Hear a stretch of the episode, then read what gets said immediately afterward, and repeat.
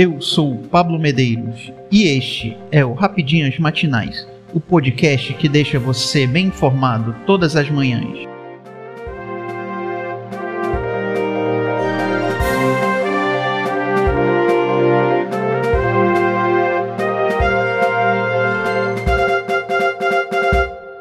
Bolsonaro explora a corrupção do governo petista e Lula ataca a gestão do presidente na pandemia. O presidente Jair Bolsonaro, PL, candidato à reeleição, e o ex-presidente Luiz Inácio Lula da Silva, PT, se enfrentaram neste domingo, 16, no debate promovido pelo pool de veículos formado pelo Grupo Bandeirantes, a Folha de S. Paulo, o UOL e a TV Cultura na primeira vez em que ficaram frente a frente em um embate direto, sem a presença de coadjuvantes, os adversários protagonizaram uma série de trocas de farpas, discussões e acusações mútuas de corrupção. O atual chefe do executivo, por exemplo, iniciou sua primeira fala acusando parlamentares do Partido dos Trabalhadores, PT, de terem votado contra a ampliação do Auxílio Brasil para 400 reais mensais, o que foi desmentido pelo petista. Só de auxílio emergencial gastamos o equivalente a 15 anos de Bolsa Família. Eu tinha vergonha de ver as pessoas mais humildes, especialmente no interior do Nordeste, começando a receber 42 reais. Se podia dar algo melhor, por que não deu lá atrás? questionou o presidente, em claro aceno ao eleitorado nordestino, que majoritariamente votou em Lula no primeiro turno. Em outros pontos, o presidente também falou sobre a visita do petista ao complexo do Alemão, afirmando que não tinha um policial acompanhando, apenas traficantes, e questionou Lula sobre Petrolão, falando em maior escândalo da história da umidade. Lula, você tem muito a falar sobre corrupção.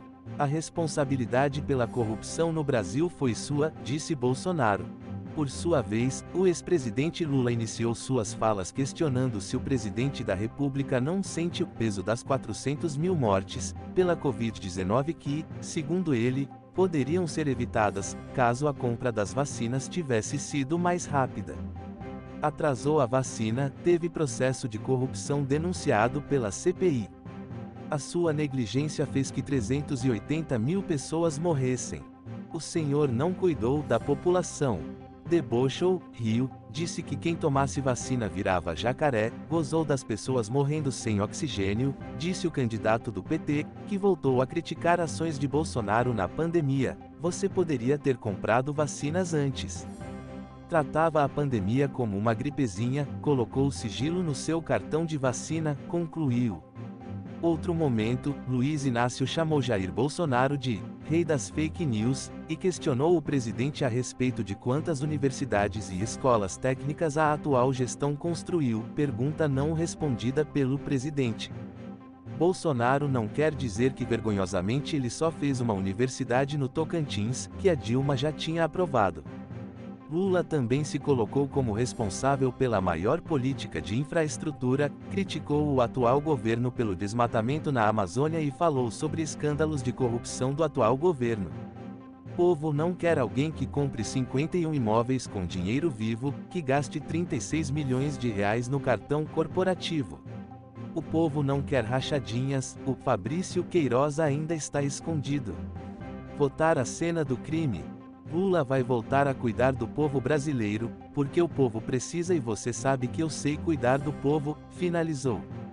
Entre os momentos de confronto direto, Lula também rebateu Bolsonaro sobre a paternidade da transposição do Rio São Francisco, afirmando que, na realidade, seu governo foi responsável por 88% das obras e a atual gestão, apenas por 3,5%. Você acha que alguém acredita que foi você que levou água? Não tem um projeto seu. Quando era deputado nunca fez um discurso contra o governo Lula. Ele não fez porque no fundo sabe que fui o presidente que mais cuidei do país, disse o petista. Outro momento acalorado foi quando o atual chefe do executivo questionou o motivo do petista não ter transferido Marcos Williams Herbas Camacho, o Marcola, líder do PCC, para um presídio federal, quando era presidente teve que eu chegar junto com Sérgio Moro para tirar Marcola e mandasse para um presídio federal. Por que não transferiu? Era simpatia, amizade? Questionou Jair Bolsonaro, citando a morte de 59 policiais no período. Em resposta, Luiz Inácio disse que o adversário sabe que o governo do PT criou cinco prisões de segurança máxima. Quantos você fez? Nenhum. Líder das pesquisas de intenções de votos no segundo turno, o candidato do PT foi ainda questionado quem será o seu ministro da Economia, se eleito, mas não respondeu. Ao longo do debate, ambos candidatos também responderam perguntas de jornalistas acerca de temas diversos. A primeira pergunta foi a respeito da criação de novas vagas ao Supremo Tribunal Federal e se os adversários se comprometeram a não aumentar o número de ministros, o que ambos confirmaram. Bolsonaro também falou sobre a política de preços dos combustíveis, defendendo a redução do ICMS, citando deflação pelo terceiro mês consecutivo e falou em Brasil no caminho certo com Paulo Guedes, ministro da Economia. Sobre a possível privatização da Petrobras e valores dos combustíveis, Lula respondeu que o preço não deve ser dolarizado e se posicionou contra a venda da estatal. Privatização não é solução para nada, disse o petista. Em outra questão da imprensa, a respeito de fake news de ambas campanhas, o candidato do PT defendeu que as propagandas eleitorais sejam reguladas e falou em combater a divulgação de notícias falsas. Já Bolsonaro usou sua resposta para comentar sobre as acusações de pedofilia que repercutiram nas redes sociais durante o final de semana, após o presidente falar em um podcast que pintou um clima com meninas de 14, 15 anos. Você não tem o que falar do seu passado, que não tem nada que presta. Só quer denegrir os outros, disse o presidente.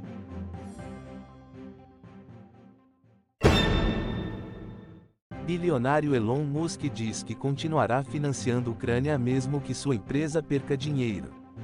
O bilionário Elon Musk, considerado o homem mais rico do mundo, afirmou neste sábado, 15, que sua empresa de foguetes SpaceX continuará a financiar seu serviço de internet, Starlink, na Ucrânia, um dia depois de afirmar que não poderia mais se dar ao luxo de fazer isso.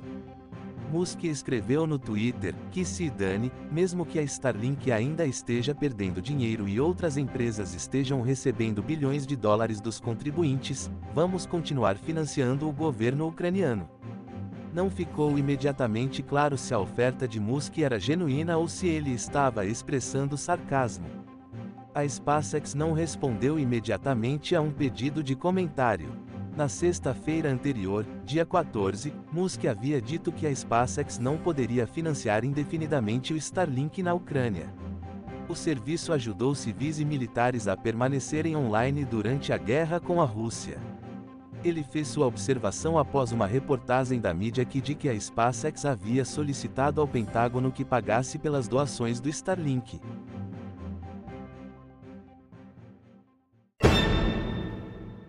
Xi Jinping afirma que China nunca renunciará ao uso da força para reunificar Taiwan.